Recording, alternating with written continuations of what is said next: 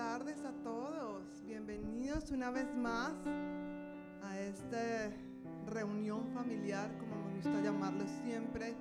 Es una bendición que tenemos, un privilegio el que tenemos que podamos reunirnos a puerta abierta, donde podamos declarar la bondad de Dios, darle gracias a voz en cuello, que podamos regocijarnos en su presencia sin tener el temor de que seamos perseguidos, seamos atacados.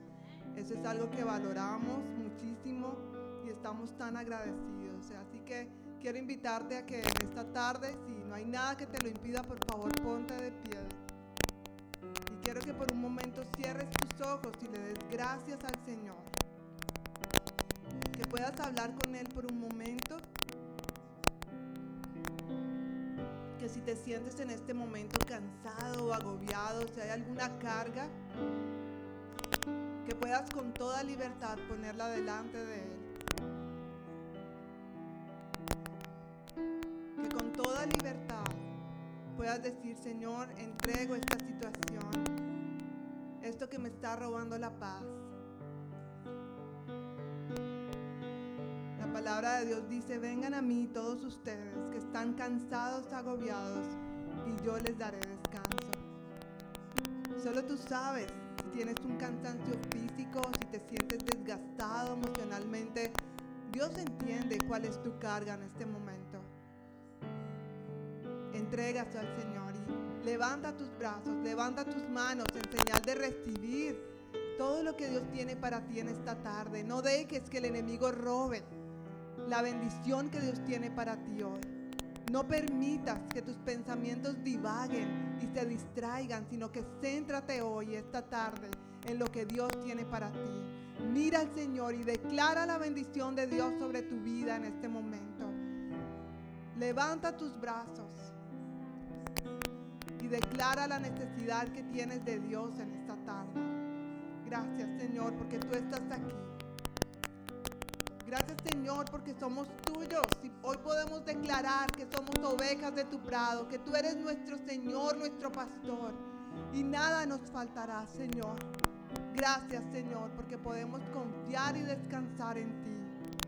Gracias Señor porque hoy podemos ser personas que podemos danzar y gozarnos delante de tu presencia, porque podemos recibir tu victoria Señor no es nuestra, es tuya y tú nos has dado tu victoria, Señor.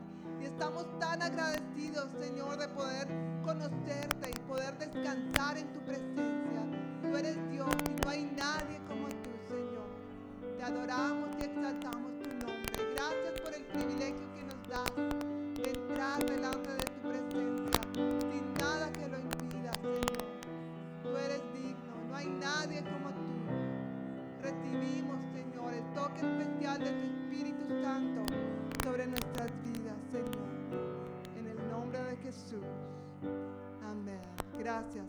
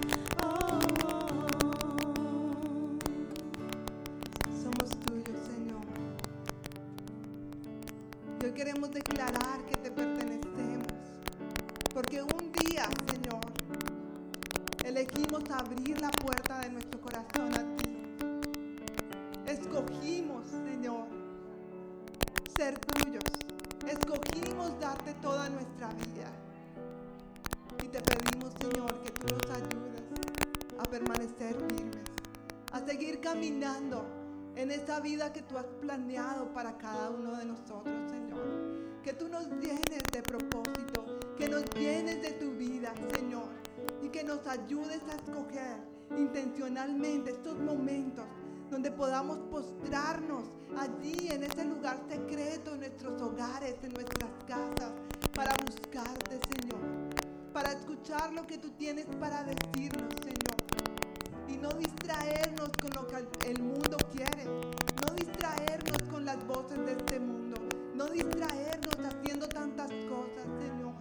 Tú quieres que como María, esta mujer de la Biblia, Señor, que estaba sentada a tus pies y tú has dicho, Señor, María ha escogido la mejor parte, Señor. Queremos escoger la mejor parte, que es estar sentados a tus pies, Señor, y recibir lo que tú tienes para nosotros, Señor. No queremos que nada nos distraiga, Señor. Gracias, Señor.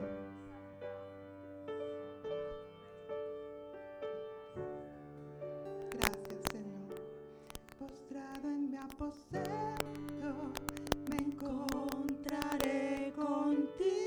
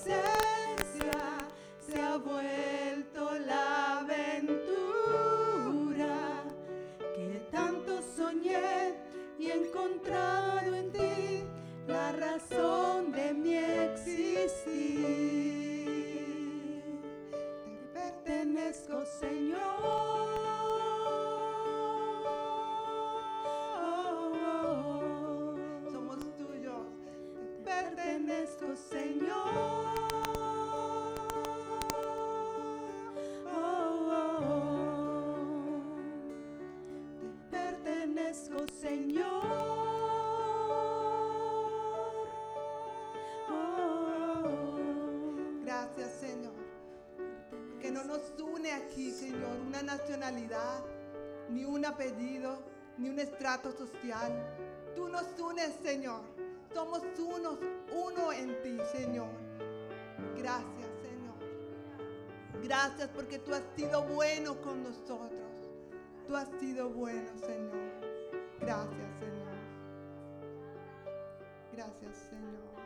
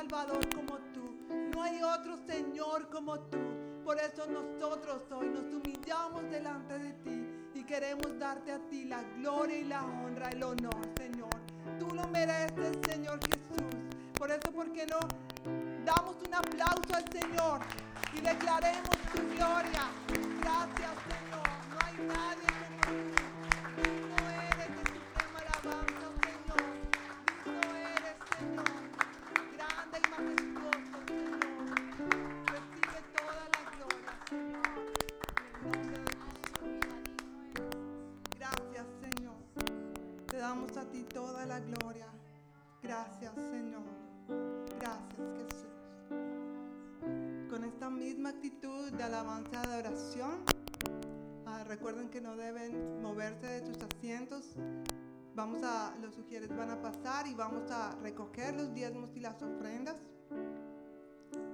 Y mientras tú haces esto como un acto de obediencia, como la palabra lo dice, quiero que seas tú declarando la bendición que dice en tu palabra. Trae todos los diezmos al alfolí y haya alimento en mi casa. Y probadme, dice el Señor. Probadme sino abriré las ventanas de los cielos y derramaré bendición hasta que sobreabunde. Amén. Amén. Gracias, Señor.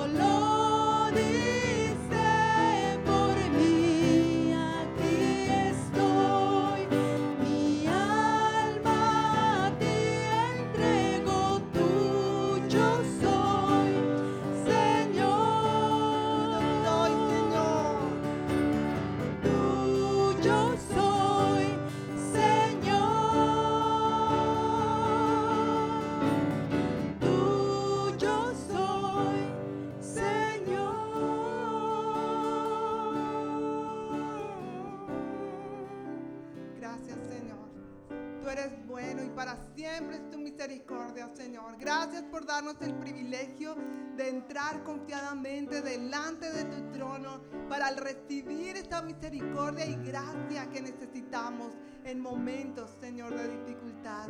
Gracias, Señor, por tu amor. Gracias, Señor, por permitirnos gozarnos en tu presencia. Y ahora te pedimos que tú prepares nuestros corazones para recibir tu palabra en esta tarde, Señor. Transforma nuestras mentes a través de tu palabra. Danos nueva revelación, que podamos ver más allá, Señor, y que podamos escuchar tu voz en esta tarde, Señor. Gracias, gracias, Señor. En el nombre de Jesús, te damos muchas gracias. Amén y amén. Amén.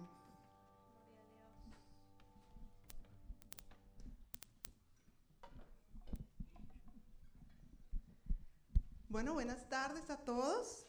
Bienvenidos una vez más aquí, como lo dije al principio y como me gusta decir, domingo tras domingo que tengo la oportunidad, esto es como una reunión familiar, en donde nos reunimos como familia que somos en el Señor para disfrutar de la presencia de, de Él y de lo que Él quiere darnos, de todo lo que Él quiere derramar en nuestras vidas, pero junto con nuestros hermanos. ¡Qué bendición!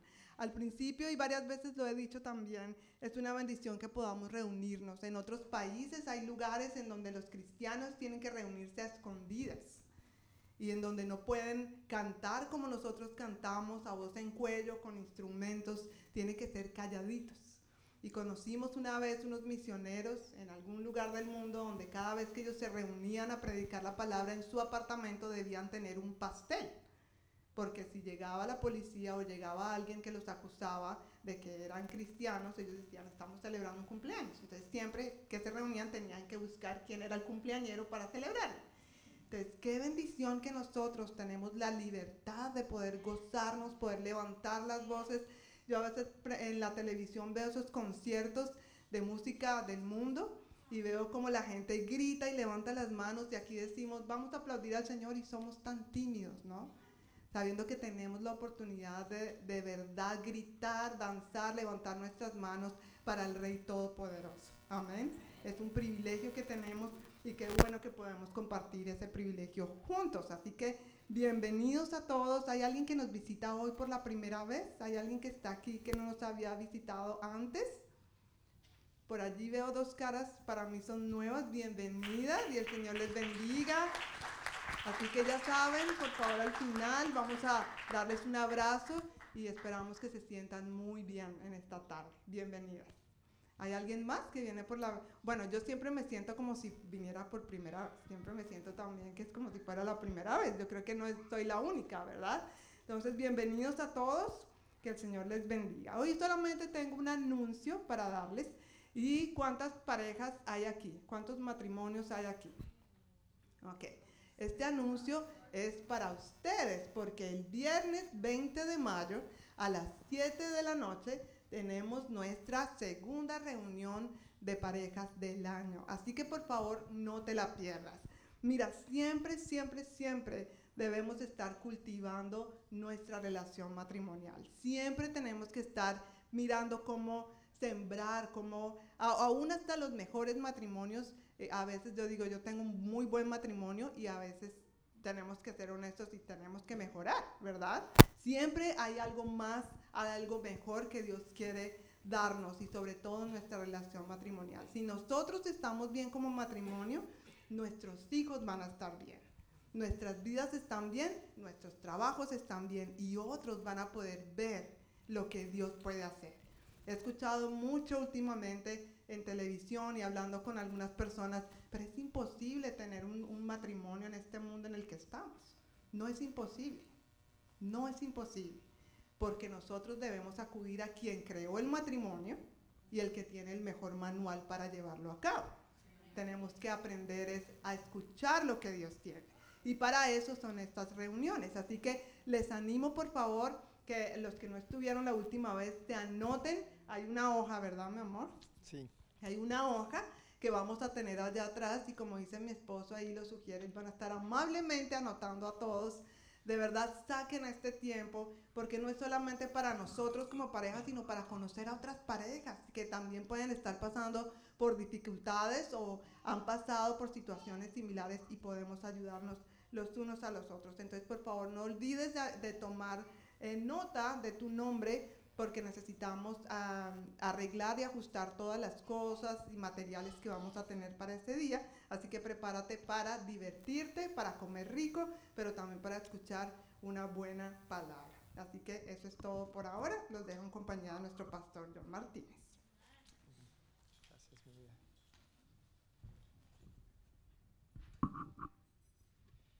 Muy buenas tardes a todos, que el Señor les bendiga. Qué bueno vernos y quiero dar la especial bienvenida a las dos personas que nos están visitando. Mucho gusto, mi nombre es John Martínez y soy el pastor de esta preciosa congregación, la congregación hispana de la Iglesia del Noroeste. Esperamos que sean edificadas, animadas y bendecidas en esta tarde junto con nosotros.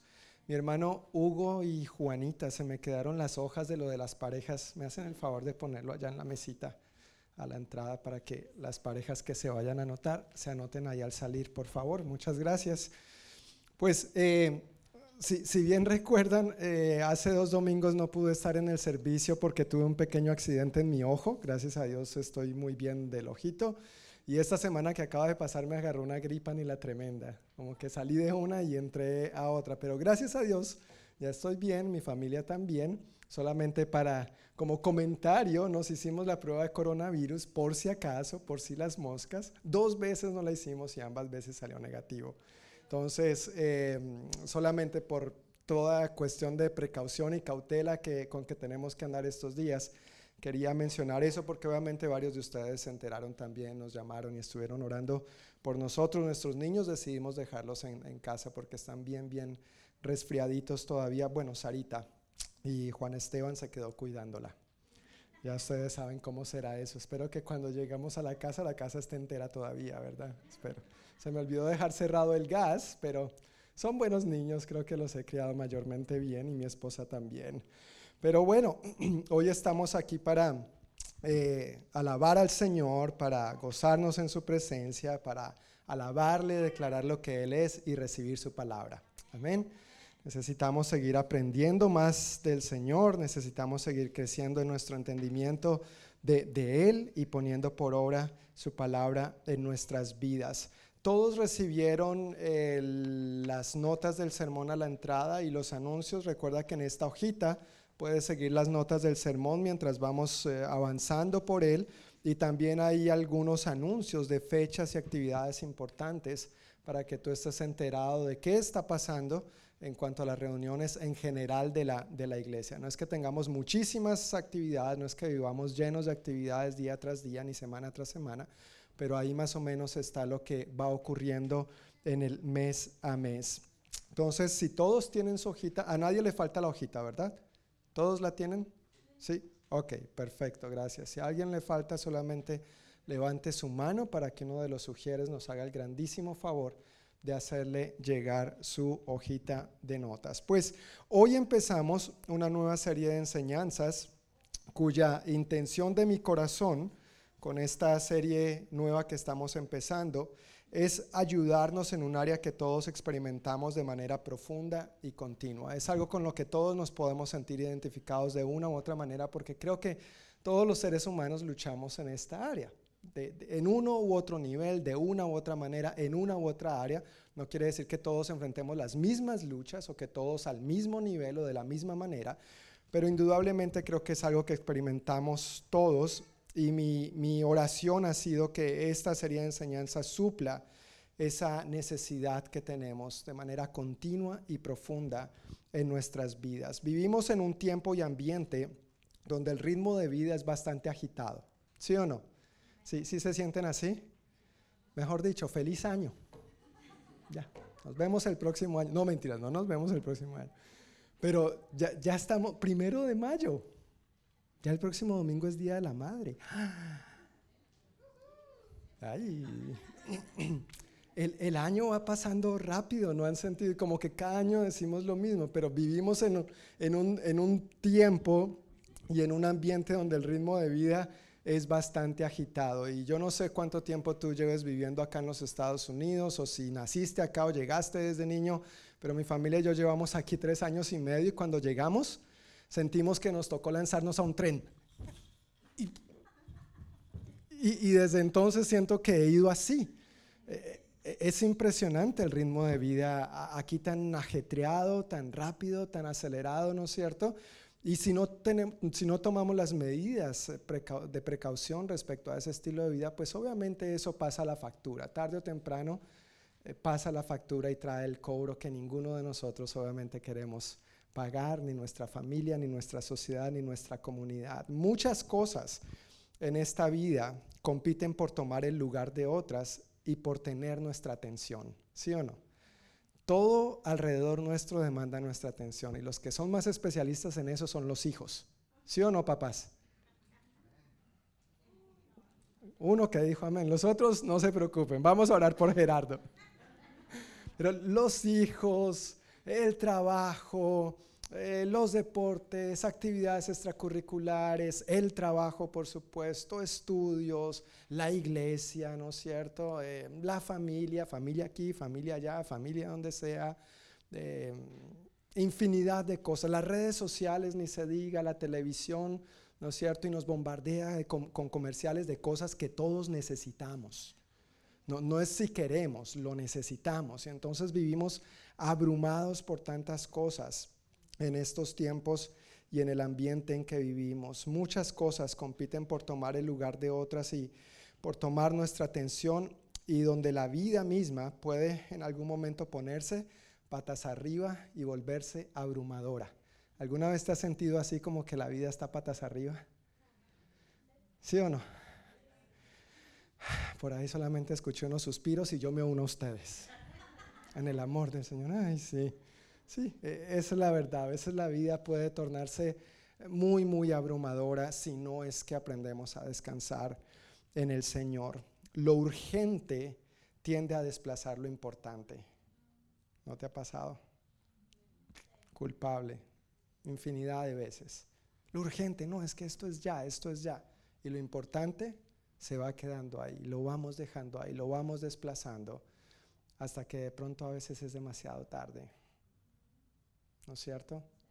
Pero ese es, ese es el ritmo de vida en el que vivimos, desafortunadamente. Terminamos exhaustos, desanimados, a veces con relaciones rotas y preguntándonos si tanto esfuerzo ha valido la pena. ¿Te sientes identificado?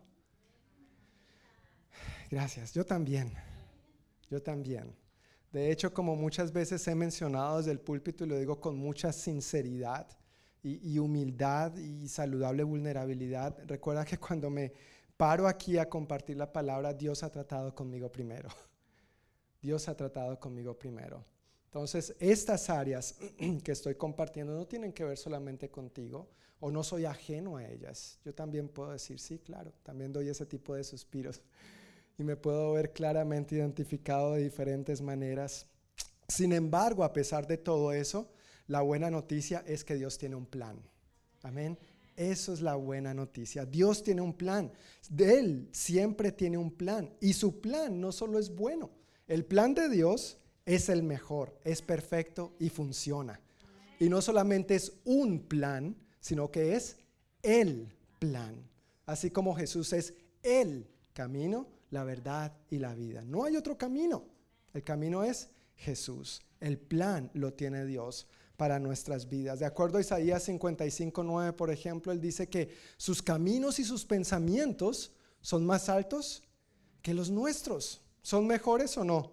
Claro que sí. De acuerdo a Romanos 12, 2, ya ese versículo es amplio, pero la última parte dice que al poner por, obra su, su, su, palabra en nosotros, al permitirle transformarnos nuestra manera de pensar, comprobaremos que su voluntad es buena, agradable y perfecta. Es buena, agradable y perfecta. Entonces no solamente Dios tiene buenos planes, sino planes perfectos. De acuerdo a Jeremías 29:11, que me encanta esta escritura y seguramente tú la conoces porque yo sé muy bien los planes que tengo para ustedes. ¿Planes de qué?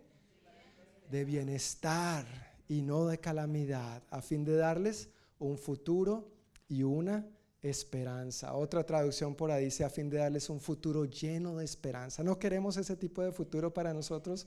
Los planes que yo tengo para ustedes, Dios tiene planes. Y Juan 10:10, 10, esa última parte, bueno, el versículo entero que bien lo conocemos, el ladrón no viene sino para robar, matar y destruir, pero yo he venido para que tengan vida y la tengan en abundancia. En la nueva traducción viviente dice, para que tengan una vida plena y abundante. ¿No queremos ese tipo de vida? ¿Sí o no? Sí. Entonces, ¿cómo le hacemos? Pues necesitamos ir al manual, a la palabra de Dios. ¿Cuál es el plan que Dios ha diseñado para que vivamos la vida? Es lo que deseo que veamos y aprendamos más a través de esta nueva serie que hoy empezamos, la cual he titulado Prioridades, poniéndolas en orden. Prioridades, poniéndolas en orden. Esa es la nueva serie que vamos a estar viendo por varios domingos y vamos a estar hablando acerca de cómo quiere Dios, cómo ha diseñado Dios que vivamos la vida. Nuestra vida está compuesta por muchas piezas diferentes, como un, ¿a qué se les parece eso? A un rompecabezas, ¿no es cierto? Nuestra vida está compuesta por mucho más que cuatro piezas, eso ahí solamente con un propósito ilustrativo y en la medida que vamos a ir avanzando por el tema, pero hay muchas piezas que conforman nuestra vida, todo demanda nuestra atención el asunto es que muchas veces tratamos de encajar una pieza donde no va. Y a veces es similar. ¿Has armado algún rompecabezas una vez en tu vida? ¿Sí? Y, tú dices, esta ficha va ahí. Y cuando la vas a meter resulta que no. Pero tú dices, no importa. Ahí va. Y después cuando el bendito rompecabezas no te cuadra, entonces ahí te está rompiendo la cabeza. ¿Dónde fue que metí esa ficha? Era verdad, y no iba, parece que va acá. ¿No es cierto? Cualquier parecido con la realidad, pura coincidencia. Pero muchas fichas se parecen y a veces queremos forzarlas a donde no van, pero tienen su lugar, tienen su forma, tienen su tamaño, tienen la imagen específica donde deben encajar. Nuestra vida es igual, con muchas piezas diferentes que como en un rompecabezas es necesario que cada una vaya en su respectivo lugar para que entonces esté bien armada y funcione bien. Queremos que nuestra vida esté bien armada y que funcione bien, como Dios la ha diseñado. ¿Sí o no? No solamente por nuestro propio bienestar, pero por el bienestar de nuestros hogares, nuestras familias, nuestra comunidad, nuestro entorno, nuestra iglesia, por supuesto. Gracias a Dios que en su palabra Él nos dice cuáles son las piezas y cuál es el lugar en que corresponden esas piezas. Y de eso se trata esta serie que estamos empezando hoy. A manera de comentario, no, no como parte del sermón, pero a manera de comentario, quisiera mencionar esto. Mientras he estado orando por esta nueva serie, no es algo que me inventé en esta semana eh, es algo por lo que había estado orando desde hace un buen tiempo. Estaba esperando el momento de Dios para eh, conducirnos en este, en este viaje. Pero recientemente, al orar puntualmente, ya al darle más forma a esta serie de enseñanzas y como habitualmente hago al orar por nosotros como iglesia, he estado orando conforme a algunas escrituras que yo quisiera mencionar. Como acabo de decir, no son parte, esto no es parte del sermón, esa manera de comentario pero quizás es para que tú atesores esto en tu corazón y sea de bendición para ti. Y ojalá te unas a mí a orar con este mismo sentir. Conforme a Isaías 55, 10 y 11 estoy orando que su palabra no vuelva vacía, sino que produzca el fruto por el cual Él nos la envía. Estoy orando conforme a Filipenses 2.13, que Dios produzca en nosotros tanto el querer como el hacer para que se cumpla su buena voluntad. Y estoy orando conforme a Santiago 1.22, que no nos contentemos solo con escuchar la palabra, sino que la llevemos a la práctica. O como más conocemos esta porción, que no seamos solamente oidores, sino hacedores de la palabra. Amén. Pues antes de empezar yo quisiera orar una vez más. Padre amado, te damos muchas gracias por tu amor y por tenernos en este lugar, aquí, hoy y ahora. Gracias que tú eres, Señor, nuestro dueño, te pertenecemos. Como estábamos cantando y como vemos en la palabra, tú eres nuestro creador, pero además también tenemos el privilegio de escoger, de tomar la decisión ser tus hijos y decir con toda confianza que te pertenecemos. Mientras empezamos, Señor, y avanzamos por esta nueva serie de enseñanzas acerca de las prioridades y cómo poner en orden, Señor, estas áreas en nuestra vida, cómo con tu ayuda y con tu gracia hacer que cada pieza encaje en su lugar debidamente. Yo pido, Padre, junto con mis hermanos, con toda humildad, que tu palabra, Señor, no vuelva a ti vacía, sino que cumpla en nuestras vidas el propósito por el cual la envías. que pongas en nosotros tanto el querer como el hacer tu buena voluntad y que también no nos contentemos solamente con oír tu palabra, sino que la llevemos a la práctica y entonces comprobemos por vivencia personal que tu voluntad es buena, agradable y perfecta. Háblanos, enséñanos, y aunque estos son verdades que tal vez ya hemos aprendido y que ya conocemos y muchos de nosotros llevamos años caminando de tu mano, yo pido Señor que esto traiga una revelación fresca y más profunda, Dios. Abre los ojos de nuestro entendimiento espiritual y ayúdanos, Señor, en esas áreas en que a veces nos sentimos exhaustos, frustrados y preguntándonos si tanto esfuerzo ha valido la pena. Ayúdanos, Señor. En el nombre de Jesús. Amén. Amén. Ok, pues si en este rompecabezas de la vida queremos poner cada pieza en su respectivo lugar, indudablemente necesitamos comenzar por darle a Dios el lugar que le corresponde. Primero, lo primero. ¿Sí o no? ¿Y qué es primero? O más bien, ¿quién es primero? Dios. Por eso encima de ese lindo rompecabezas hay un corazoncito y en ese corazoncito, ¿quién está? Dios. Lo más importante, lo primordial en tu vida y en la mía es antes de todo lo demás tener a Dios primero. Que nosotros le demos a Dios el lugar que le corresponde solamente a Él es vital porque de allí se desprenderá natural y ordenadamente lo demás. Y cada pieza irá encajando en su lugar. Pero si no comenzamos por poner primero lo primero, entonces lo demás se va a poner patas arriba. ¿Te ha pasado? A mí también. A los que nos ha pasado sabemos de lo que estamos hablando. A los que no les vamos a contar. Pero cuando no ponemos a Dios primero, la vida se nos vuelve patas arriba se nos complica la cosa y se enreda la cosa. Yo no sé si algunos de ustedes llegaron a tener de esas lavadoras viejitas, no las modernas que tenemos hoy en día, sino esas lavadoras viejitas que tenían dos, eh, dos espacios. En una tenías que echar a lavar la ropa y en la otra tenías que poner a, a escurrir. ¿Sí? ¿Algunos de ustedes llegaron a conocer esas lavadoras? Y todavía se vende de eso, por si no sabes. Tal vez cómprala y en unas décadas eso sea una buena pieza invaluable, ¿no es cierto? Porque ya se va a volver pieza de colección. Pero cuando tú echabas tu ropa en esa lavadora, era más trabajo después desenredarla, ¿no es cierto? No es como las lavadoras de hoy en día. Eso es lo que pasa con nuestras vidas cuando no ponemos primero a Dios. Nos ponemos a echarle cosas a nuestra vida, a pretender que va a salir bien la cosa y después estamos tratando de desenredar, ¿no es cierto? Y ahora sí, Dios mío, ¿dónde estás? Y Dios, bueno, pues no me consultaste cuando estabas echando la ropa a tu lavadorcita, ¿no es cierto? Cuando estabas echándole tantos ingredientes a tu vida y ahora se te ha vuelto todo un desastre. Sin embargo, Dios en su infinita bondad y misericordia sale a nuestro rescate, ¿verdad que sí? Dios es fiel.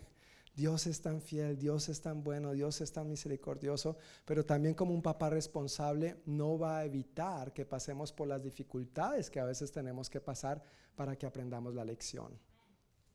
Si no aprendemos a desenredar eso pacientemente, sino que ocurre como por arte de magia con una varita mágica, entonces seguramente vamos a volver a cometer el mismo error, pero cuando nos ha costado con el sudor de nuestra frente por la gracia de Dios, entonces aprendemos a no volver a hacer el mismo lío. ¿Sí me entiendes a lo que me refiero? De eso se trata esta serie. ¿Cómo has estado haciendo las cosas hasta el día de hoy? Como mencioné mientras oraba, muchos de nosotros aquí presentes llevamos años caminando de la mano del Señor. Pero ¿cómo has venido haciendo las cosas? ¿Cómo has venido viviendo tu vida? Que a la larga no es tu vida ni es la mía, es la vida de quién? de Dios. Entonces debemos preguntarle a Él, ¿cómo quieres que haga esto? ¿Cómo quieres que lleve a cabo esto otro? En todos los asuntos, en todos los aspectos de nuestra vida. Invitamos a Dios a nuestras decisiones del día a día, nuestro diario vivir, en todo lo que somos, decimos, hacemos y pensamos. De eso se trata, poner a Dios primero. Y varias escrituras a lo largo de la Biblia nos dejan ver claramente que el primer lugar en nuestra vida le corresponde a Dios. Yo quiero agregar, le corresponde solamente a Dios. Solamente a Dios, exclusivamente a Dios, a nada ni a nadie más. El primer lugar en tu corazón y en el mío debe corresponderle solamente a Dios. Nada ni nadie más debe ocupar su lugar y su espacio. Vamos a leer rapidito sin entrar en muchos detalles, aunque no prometo nada, pero vamos a tratar de leer varias escrituras que tienes ahí en tu hoja de notas, Efesios 5, 1 al 2, Colosenses 1, 15 al 18, Mateo 6, 33 y Éxodo 20, 3 al 4. Vamos a comenzar por Efesios capítulo 5, versículos 1 al 2. ¿Ya estamos ahí? Recuerda que si no tienes una Biblia o si quisieras seguir la misma versión que yo estoy leyendo, puedes usar una de las que están al frente tuyo. Ahí está tanto en español como en inglés. Algunos de ustedes tal vez están más familiarizados con el inglés, entonces por esa razón tenemos Biblia bilingüe y estamos en la página 1759. Efesios 5, 1 y 2 dice así, por lo tanto, imiten a Dios en todo lo que hagan, porque ustedes son sus hijos queridos. Wow, qué bonito. Nos invita a imitar a Dios en qué? En algunas cosas, en lo que estemos de acuerdo, en lo que nos parezca bien, en lo que nos guste. No, en en todo. Y la razón es porque ustedes son sus hijos queridos, o como más conocemos, sus hijos amados. Somos sus amados hijos. No somos cualquiera, somos sus hijos amados. Por esa razón estamos invitados a que a imitar a nuestro Padre en todo, en todo. Vivan una vida llena de amor, siguiendo el ejemplo de Cristo.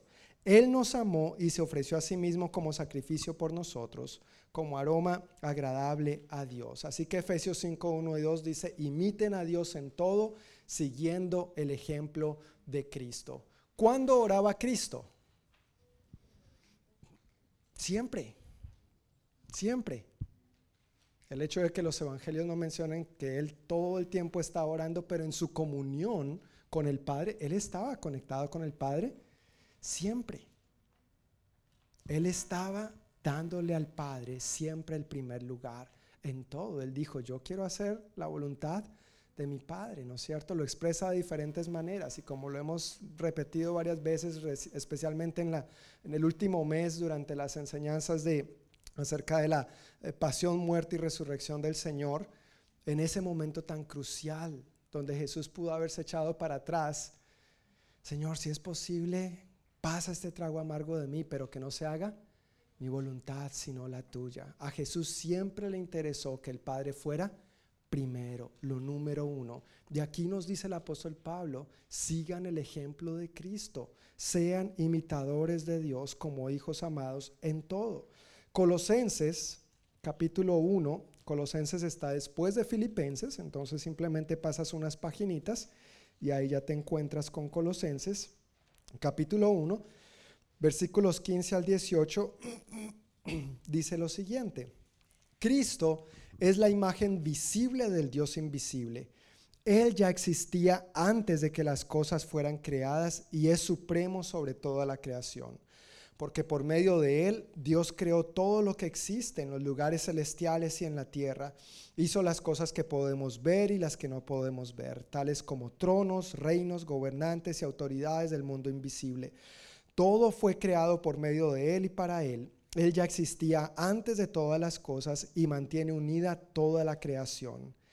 Cristo también es la cabeza de la iglesia, la cual es su cuerpo. Él es el principio supremo sobre todos los que se levantan de los muertos. Así que Él es el primero en todo. Cristo es qué? El primero en todo.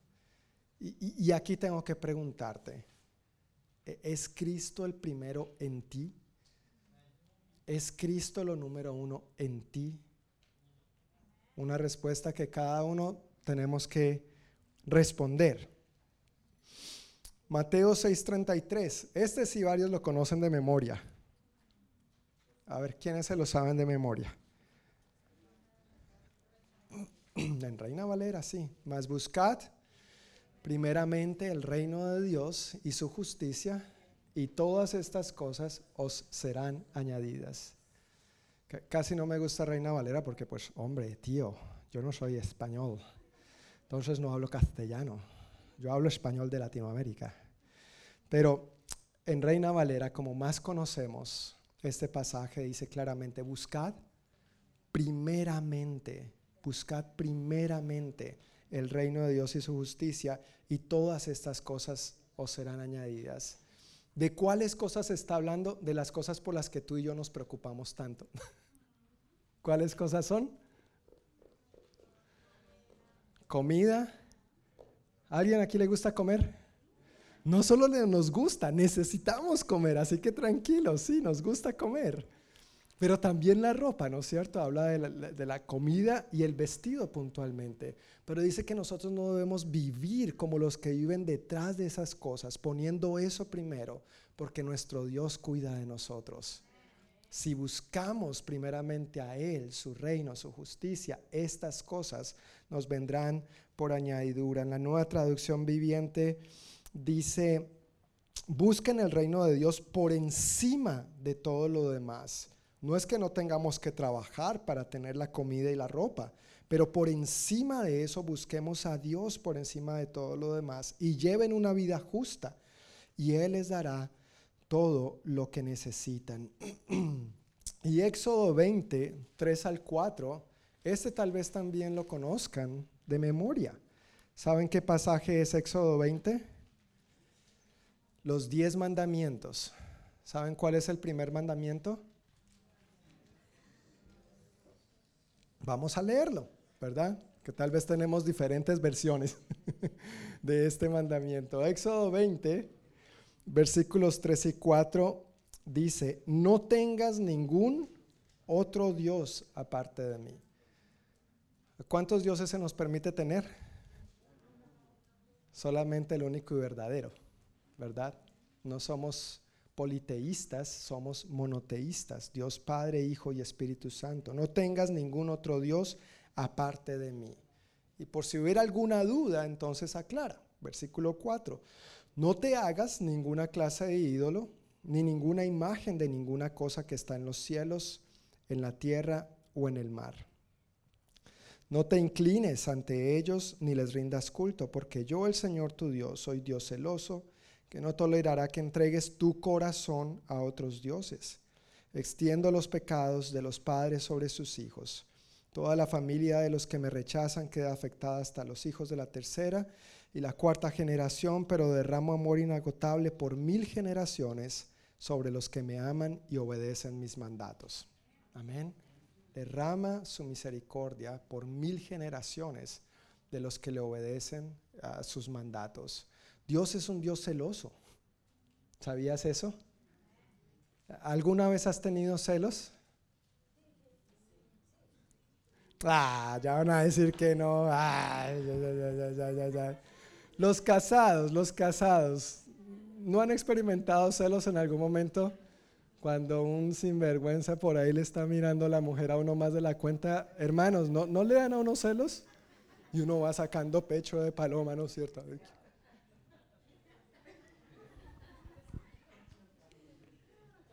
¿Sí les ha pasado o no? Bueno, a, mí me pasó en un par de ocasiones. mira, ¿se le perdió algo o qué, mi hijo? Le, le ayuda a encontrar lo que se le... Le voy a presentar a Jesús. J-E-S-U-S, Jesús.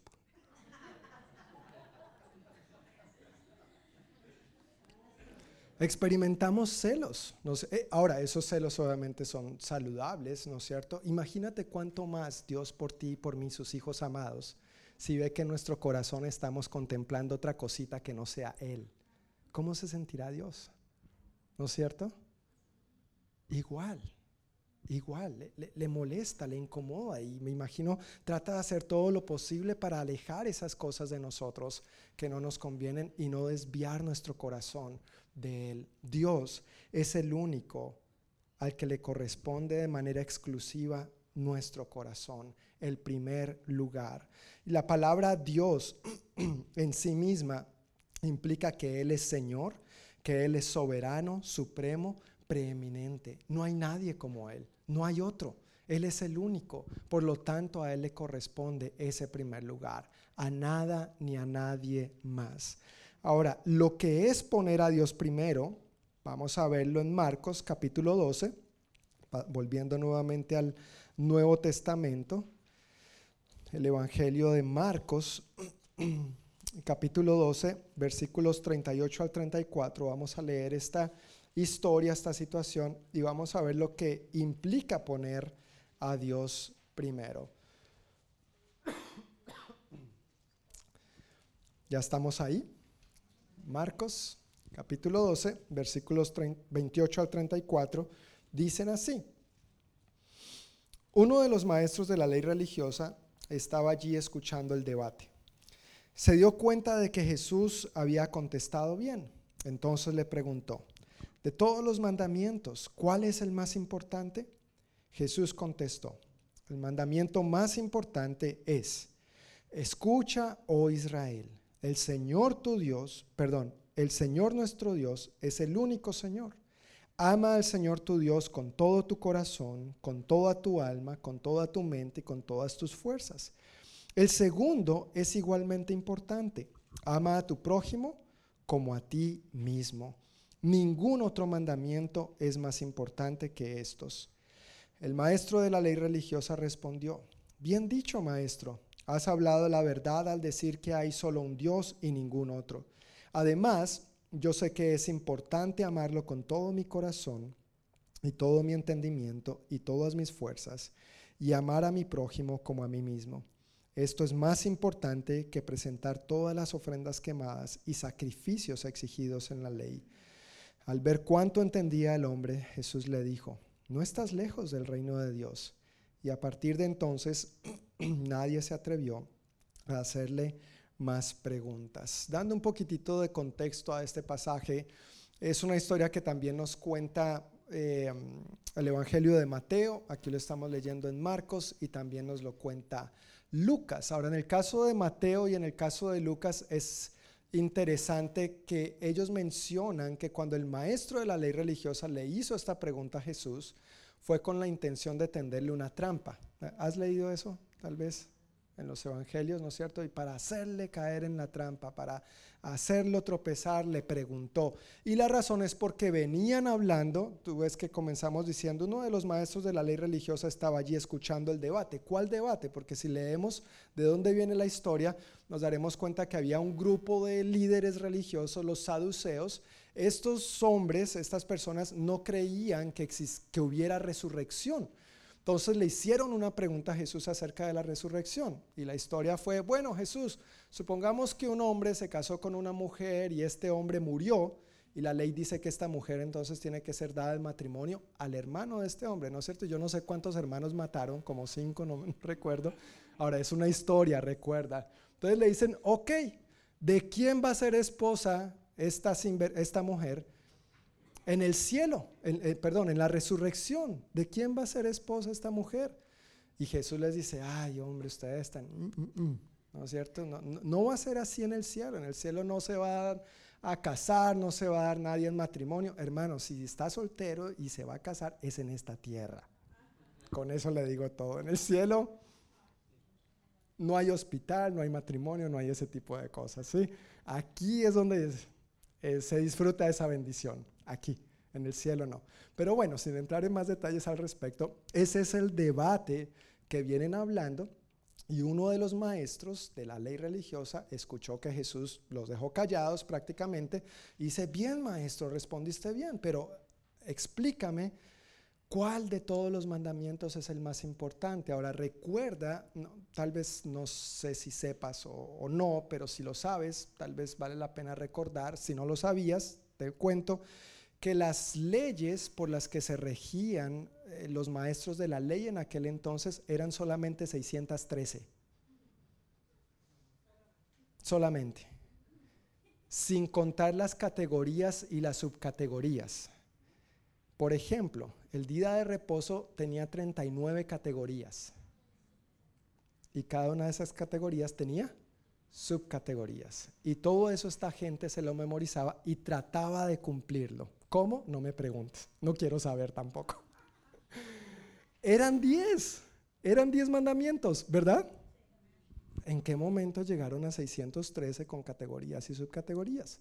Entonces, cuando este maestro de la ley se acerca a Jesús para preguntarle, maestro, ¿cuál es el mandamiento más importante? Tal vez este hombre quería asegurarse de que estuviera obedeciendo el más importante, ¿no es cierto? ¿Cuál es el más importante de todos?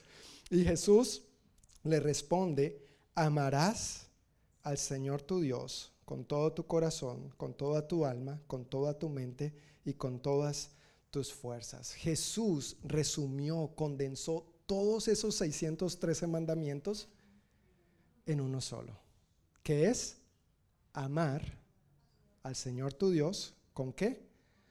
Con todo tu corazón, con toda tu alma, con toda tu mente y con todas tus fuerzas. No comparte de ello.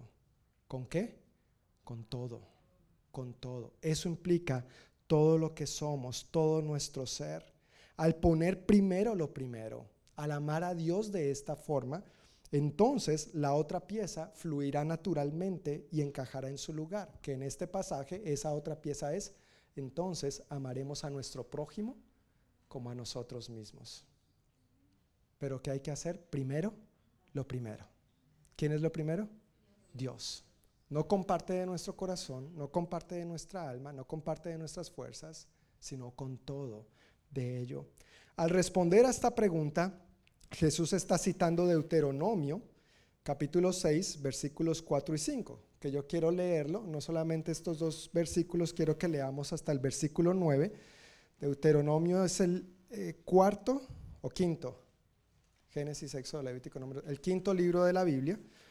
Entonces vas casi, casi al principio de la Biblia, en el Antiguo Testamento, Deuteronomio capítulo 6, y vamos a leer los versículos 4 al 9. Jesús está citando puntualmente y textualmente los versículos 4 y 5 para responder a la pregunta del maestro de la ley religiosa, pero yo quiero que leamos hasta el 9. ¿Ya estamos ahí? Ok, dice así la palabra de Dios. Escucha Israel, el Señor es nuestro Dios, solamente el Señor. Ama al Señor tu Dios con todo tu corazón, con toda tu alma, y con todas tus fuerzas. Debes comprometerte con todo tu ser a cumplir cada uno de estos mandatos que hoy te entrego. Repíteselos a tus hijos una y otra vez. Habla de ellos en tus conversaciones cuando estés en tu casa y cuando vayas por el camino, cuando te acuestes y cuando te levantes. Átalos a tus manos y llévalos sobre la frente como un recordatorio. Escríbelos en los marcos de la entrada de tu casa y sobre las puertas de la ciudad. Entonces ahí está el pasaje con el que Jesús está respondiendo a este maestro de la ley. Estos versículos que acabamos de leer, Deuteronomio 6, 4 y 5, llegaron a convertirse en la confesión de fe de los judíos devotos. Ellos repetían estos dos versículos por lo menos dos veces al día, uno en la mañana y otro en la noche. Y esta confesión de fe inclusive es parte de los judíos hoy en día cuando empiezan sus reuniones en la sinagoga también. Esta porción se llama en hebreo el Shema, que significa escuchar, pero no escuchar de simplemente la acción física de oír, sino de escuchar con la intención de obedecer, de prestar con atención, de llevar a cabo. Así como cuando los papás les decimos a los hijos, ¿no me está escuchando o qué? Por supuesto que están escuchando, lo que no están haciendo es obedeciendo. ¿Sí, papás? Sí. Sí entendemos, ¿verdad? Perfectamente. A los hijos no les voy a pedir que levanten la mano porque no quiero que se pongan rojitos. Pero de eso se trata.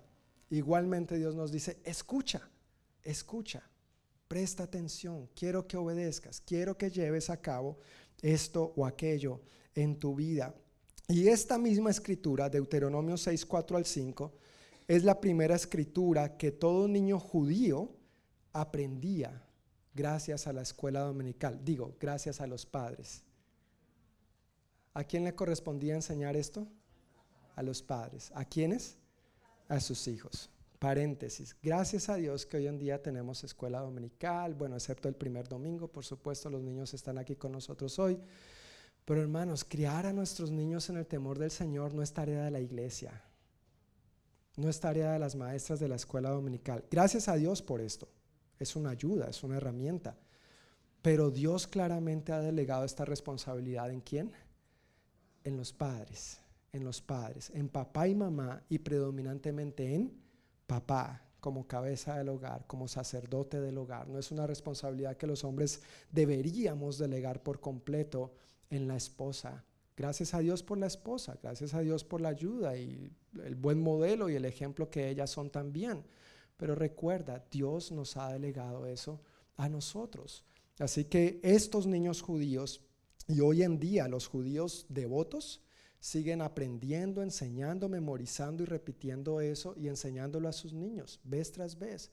Papá, mamá, hay una escritura que le has enseñado a tus hijos al día de hoy. ¿Hay algún versículo que tus hijos hayan aprendido gracias a ti porque tú se lo has enseñado, se lo has repetido, se lo has modelado, le has animado a decirlo una y otra vez y a explicarle lo que eso significa y cómo se vive? Eso es lo que Dios quiere que nosotros hagamos. Tenemos un enorme privilegio acompañado de una gran responsabilidad. Pero volviendo al punto realmente central de este pasaje en Deuteronomio y en Marcos 12, cuando Jesús responde a este maestro de la ley, el sentido de este pasaje, y está ahí puntualmente, está textualmente en tus notas, porque quise incluirlo ahí en las notas, dice que el sentido de este pasaje es que en todo lo que hagamos, o sea, nuestras manos, y lo que pensemos, nuestra frente, tanto en la intimidad del hogar, los marcos de la entrada de tu casa, como en la vida pública, las puertas de la ciudad,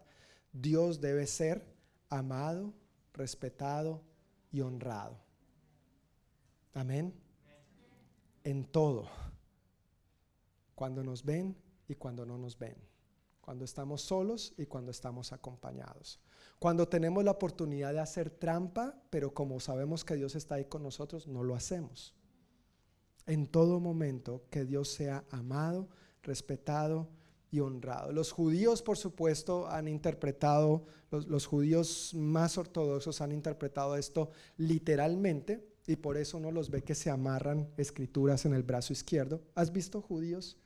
Se, se amarran esta porción u otras escrituras en el brazo izquierdo. No es un tatuaje, de pronto tú digas, ay, qué adorno tan bonito, me voy a poner uno. No, tiene su razón de ser. Algunos usan también una cajita aquí en la frente y ponen cajas también en el marco de las puertas de entrada de su casa, siguiendo esta escritura. Pero no es solamente eso, pues si ellos lo hacen devotamente para Dios, que Dios los bendiga y chévere.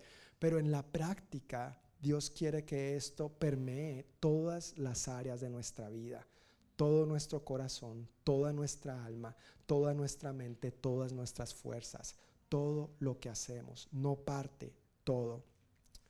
¿Cómo poner a Dios primero entonces? Versículo 30, volviendo a Marcos capítulo 12,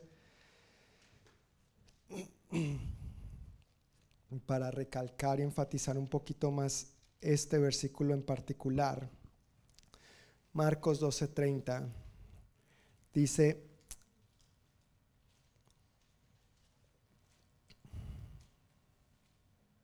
ama al Señor tu Dios con todo tu corazón, con toda tu alma, con toda tu mente y con todas tus fuerzas. ¿Cómo poner a Dios primero? De acuerdo a este versículo, amándolo con todo nuestro corazón, con toda nuestra alma, con toda nuestra mente y con todas nuestras fuerzas. Hay tres palabras para amar en, griego, en el idioma original. Una de esas primeras palabras es fileo, que indica sentimientos o afecto y se refiere puntualmente al amor entre familia, por eso se habla del amor filial, por ejemplo. ¿Has escuchado este término? El amor filial, el amor entre familia, y también se habla del amor entre amigos, el afecto que se tiene entre amigos, eso es fileo. Eros indica la intimidad. Ahora, como estamos en estos tiempos, ¿no es cierto? ¿Qué tipo de intimidad? Hay, que aclarar que bíblicamente es la intimidad que de- debe darse solamente dentro de los parámetros del matrimonio. La intimidad que bíblicamente debe darse solamente dentro de los parámetros del matrimonio. Y aún como estamos en unos tiempos que han cambiado muchísimo, hay que aclarar que bíblicamente es entre el matrimonio entre un hombre y una mujer. Un hombre y una mujer. Pare de contar. Génesis, básico, la creación. Por tanto, creó el hombre, creó Dios al hombre y le dijo que se uniría a su mujer y los dos llegarían a ser uno solo. ¿Cuántos hombres con cuántas mujeres? Uno y uno. Ni más ni menos. Ni es hombre con hombre, ni es mujer con mujer. Este amor eros es el amor de la intimidad matrimonial que debe darse en el contexto del sagrado matrimonio entre un hombre y una mujer. Y el amor ágape es el amor perfecto, completo e incondicional cuyo autor y fuente es Dios, única y exclusivamente Dios. De este tipo de amor, el único, la única fuente verdadera, real y legítima es Dios, como nos lo dice segunda de Corintios 13:11 y primera de Juan 4:8. Puntualmente dice, Dios es amor. Dios es amor. Refiriéndose a Dios, este amor ágape incluye la idea de respeto, veneración y servirle con fidelidad, con absoluta lealtad, con un corazón no dividido, con todo nuestro corazón, no con parte de Él, no con las obras, no con los pedacitos, no con lo que nos quede después de haberlo dado a quien sabe qué otras cosas, con todo nuestro corazón. Ahora, la palabra corazón se usa en sentido figurado para referirse al centro del ser humano, sus deseos, sentimientos, afectos, pasiones, impulsos, pensamientos más profundos y lo más íntimo. Se le considera al corazón la sede de la naturaleza interior de la persona, la base o centro de operaciones. Así que cuando la Biblia se refiere a corazón no está hablando del, del órgano que nos palpita y nos bombea la sangre. Ahora ese corazón es importante cuidarlo también, pero se refiere a lo que somos, a ese centro íntimo donde tú y yo procesamos las cosas. El alma, aliento, soplo de vida, elemento con el que el cuerpo vive y siente. La mente hace referencia a la facultad de pensar, el entendimiento, el intelecto, la inteligencia, la percepción, la reflexión. Y las fuerzas, por supuesto, está hablando de las fuerzas del cuerpo, de, nuestro cuerpo poder físico. Con todo esto, quiere Dios que tú y yo le amemos. No comparte de eso, no comparte de eso solamente. En el Salmo 103, versículos 1 al 5, el rey David reconoce que Dios ha obrado en su vida, en, todo su ser, en todas las áreas de su ser, espíritu, alma y cuerpo, como lo dice este pasaje, corazón, alma, mente, fuerzas. Y por lo tanto, el rey David entonces dice que todo lo que soy, alabe al Señor. ¿Cuánto? Todo. Que todo lo que soy, alabe al Señor. Este salmo lo cantamos, es una de las canciones que a veces cantamos aquí en la, en la alabanza. Dice así el Salmo 103, versículos 1 al 5, que todo lo que soy alabe al Señor. Con todo el corazón alabaré su santo nombre. Que todo lo que soy alabe al Señor. Que nunca olvide todas las cosas buenas que hace por mí. Él perdona algunos de mis pecados. ¿Qué dice su Biblia? Todos. Él perdona todos mis pecados y sana todas mis enfermedades, me redime de la muerte y me corona de amor y tiernas misericordias, colma mi vida de cosas buenas, mi juventud se renueva como la del águila. Al rey David reconocer que Dios ha obrado en su vida de semejante manera, en respuesta él dice que todo lo que soy, alabe al Señor. Todo. Eso implica cuando nos reunimos los domingos de 5 a 7, pero eso implica cuando estamos frente a la computadora o a solas en el celular.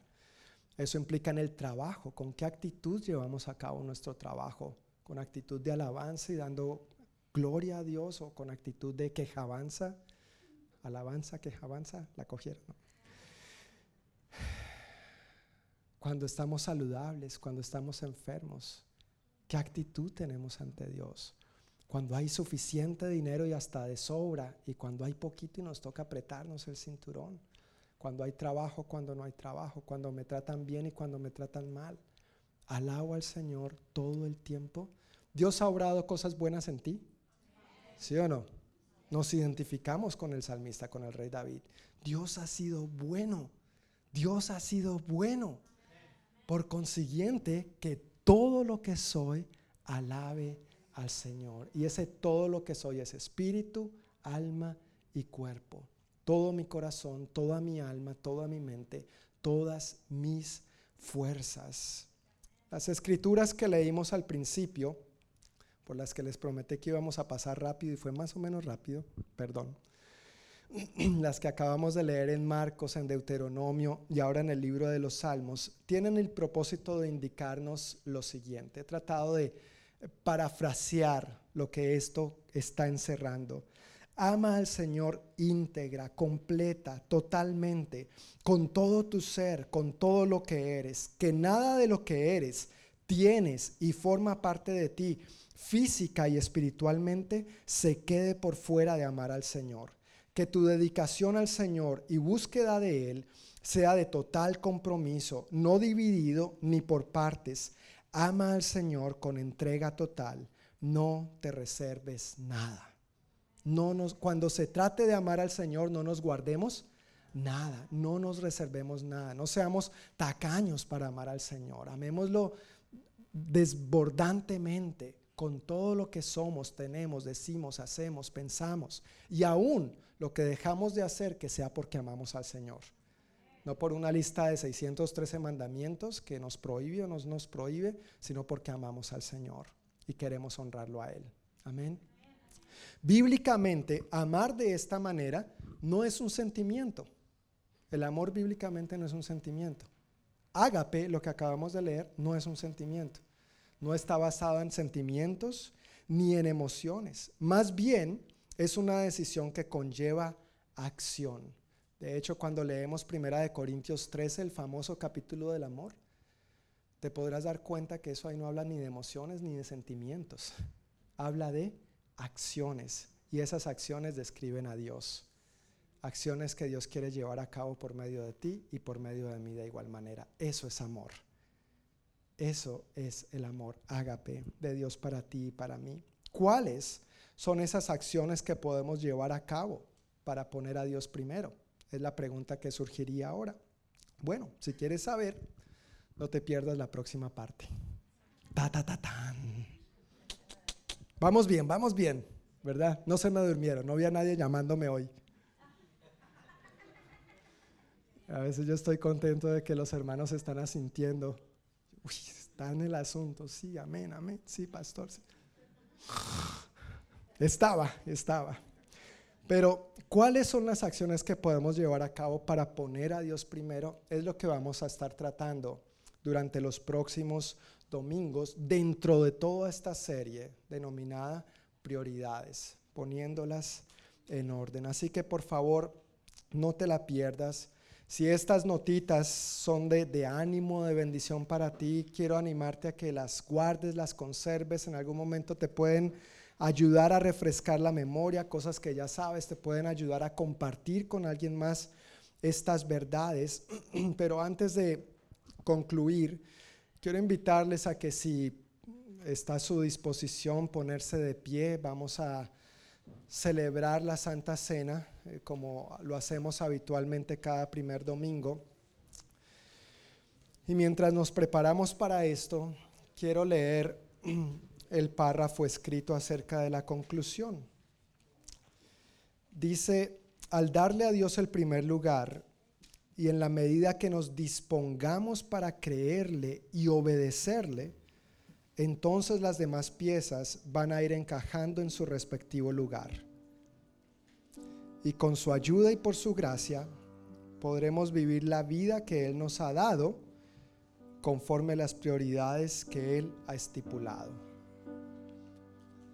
Recuerda que tu vida no es tuya. ¿Tu vida es de quién? de Dios. tu vida y mi vida es, es de Dios. Él es quien ha diseñado la vida y Él es quien ha diseñado cómo deberíamos vivirla. Él ha estipulado unas prioridades para que nosotros las llevemos a cabo. Y la idea es que nosotros honremos a Dios de esa manera. Yo tengo que reconocer que yo no hago esto perfectamente. No creas que yo estoy aquí enseñando esto porque yo lo hago perfectamente. No, lejos de ahí. Necesito seguir aprendiendo. Me veo confrontado con estas enseñanzas yo mismo.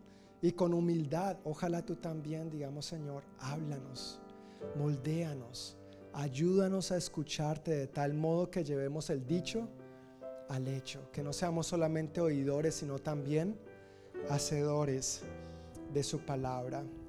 Y ahí al final de las notas, a manera de, aplicación, hay una pregunta para reflexionar que quiero leer en voz alta para todos nosotros. Y es importante reflexionar en esta escritura, en esta pregunta, perdón, mientras tomamos la Santa Cena. La pregunta es sencilla y básica pero profunda. ¿Piensas que Dios tiene el primer lugar en tu vida? De acuerdo a lo que hemos hablado hoy, de acuerdo a lo que hemos visto en las escrituras leídas al principio, de acuerdo a lo que leímos en Marcos 12, 34, en Deuteronomio, en el Salmo 103, ¿piensas que Dios tiene el primer lugar en tu vida? No tendrás dioses ajenos delante de mí. Pero a veces le permitimos a otras cosas que tomen el lugar que le corresponde solamente a Dios. Y esto no es con el ánimo de, condenarte, señalarte o acusarte. Es más, bien, es más bien con el ánimo de que confesemos nuestro pecado a Dios. Si hay algo que confesar y recibamos de Él su perdón y su gracia. Somos sus hijos amados. Somos sus hijos amados. La Biblia dice que si confesamos nuestros pecados, Él es fiel y justo para perdonarnos y limpiarnos de toda maldad. Y aunque es una sencilla pregunta, es también una pregunta profunda. ¿Piensas que Dios tiene el primer lugar? en tu vida. Tal vez en algunas áreas sí, tal vez en algunos momentos también, pero tal vez en algunas áreas todavía ahí más o menos y en algunos momentos todavía luchando, ¿no es cierto?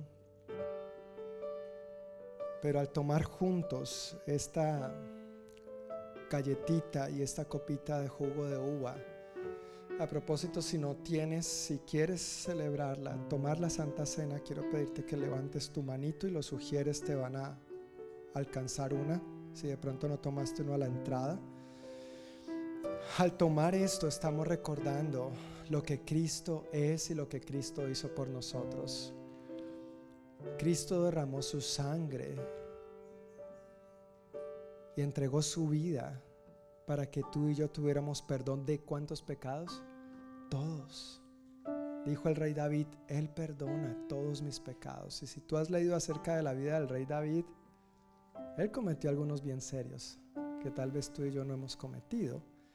Y él tuvo esta confianza de decir, Él es quien perdona todos mis pecados.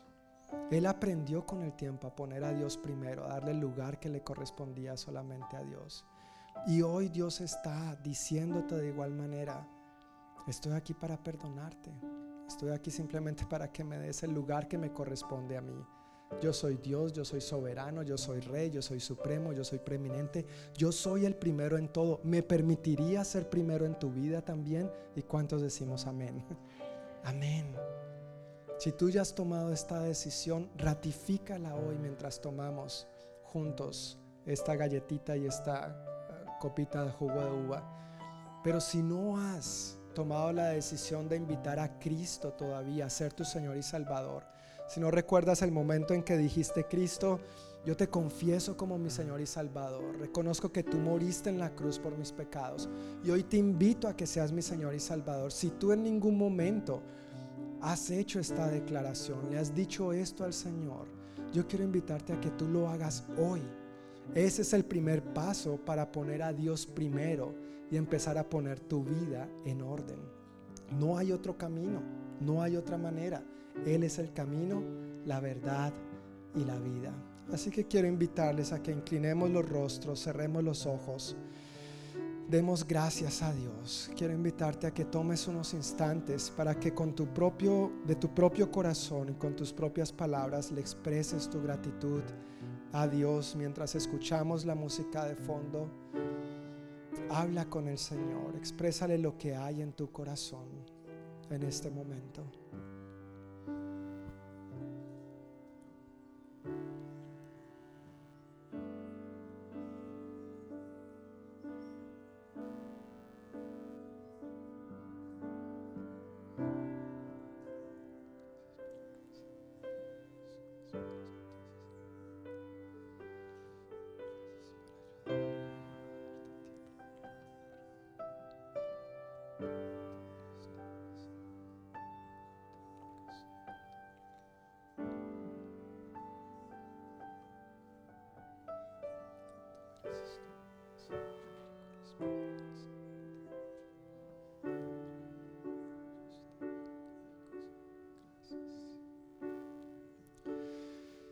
Mientras mantenemos esta actitud de reverencia ante Dios, con los ojos cerrados y el rostro inclinado, yo quisiera preguntar si en esta tarde hay alguna persona que, si todavía no ha tomado la decisión de invitar a Cristo a ser su Señor y Salvador, si todavía no ha tomado la decisión de poner a Dios primero en su vida y hoy quiere hacerlo, yo quisiera pedirle a esta persona que levante su mano indicando su deseo de invitar a Jesús a que sea su Señor y Salvador, de querer poner a Dios primero en su vida. ¿Habrá alguien hoy aquí con nosotros que quisiera tomar esta importante y trascendental decisión en su vida si aún no lo ha hecho? Si ya lo has hecho, gloria a Dios. Pero si no lo has hecho, Permíteme exhortarte con todo mi corazón a no, a no dejar esta importante decisión para otro momento. Solamente yo tengo mis ojos abiertos para ver si alguien levanta su mano, pero es una decisión entre tú y Dios. Simplemente es una decisión entre tú y Dios. Gracias Señor.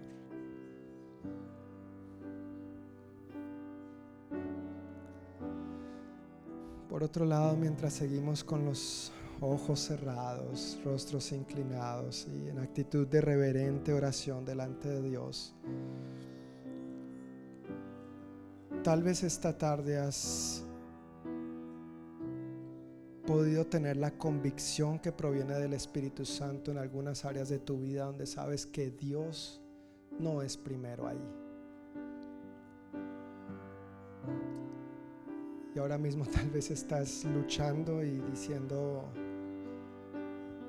Señor, me siento mal, soy una basura, pero yo quiero que sepas que tú no eres una basura. Dios no creó basura. Dios no creó basura. Pero sí quiero invitarte a que igualmente como un acto de fe, si hay algún área en la que tú consideras que necesitas rededicar tu vida al Señor y hacerlo a Él primero, para empezar a poner tu vida más y más en orden. Ahí donde tú estás, yo quiero invitarte a que levantes tu mano indicando este profundo deseo que tienes en tu corazón. Amén. Dios te bendiga. Puedes bajar tu mano. Gracias. Gracias. Gracias.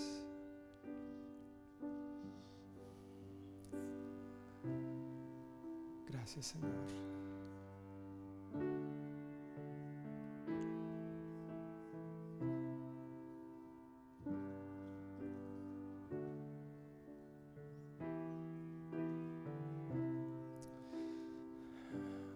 Alguien más que quiera hoy rededicar su vida diciéndole a Dios, sé el primero hoy en esta o X área que no te he rendido por completo? Amén. Dios te bendiga, puedes bajar tu mano. Gracias Señor. Gracias Señor. Padre amado, celebramos tu bondad Celebramos que tú eres un Dios bueno.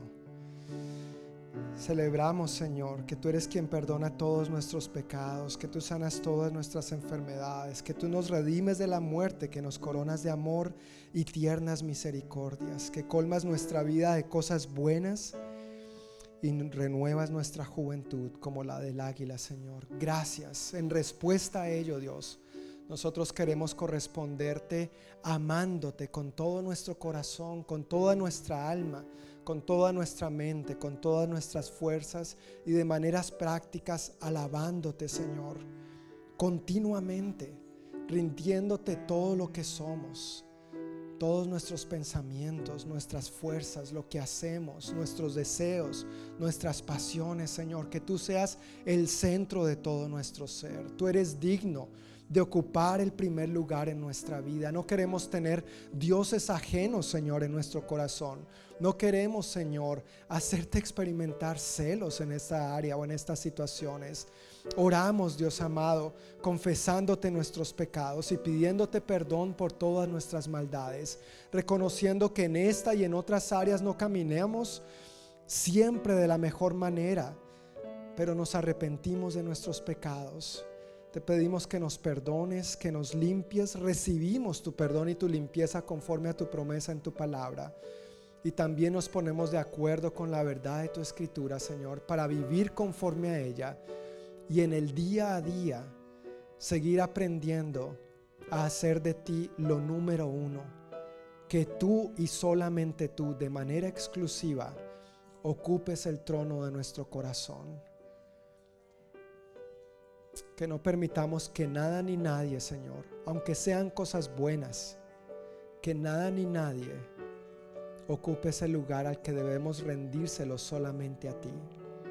Recordamos con gratitud lo que tú hiciste en la cruz y el alto precio que pagaste por nosotros. Gracias por tu obediencia, gracias por tu crucifixión, gracias por tu muerte, gracias por tu sepultura y gracias por tu resurrección. Gracias por esta vida nueva, plena y abundante. Gracias por tu poder en nosotros, Espíritu Santo, que es lo que nos capacita para vivir como Cristo vivió. Gracias te damos, Señor. Te bendecimos y te damos a ti toda la gloria y toda la honra en el nombre precioso de nuestro Señor y Salvador Jesucristo. Amén y amén. Amén podemos tomar juntos la galleta y el jugo de uva.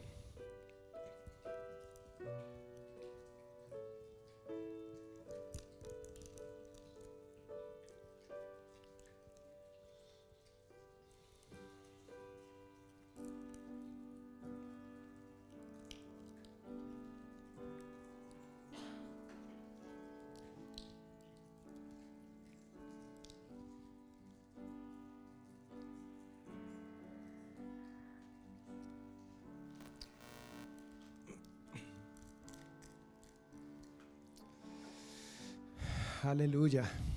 Alabado sea el Señor. Él es bueno. Él es grande y para siempre su misericordia. Querida familia, hermanos y amigos, que el Señor les bendiga.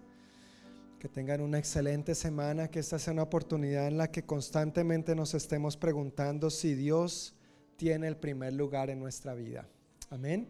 Y con el favor de Dios nos vemos el próximo domingo a la misma hora y en el mismo lugar. Un abrazo. Bye bye.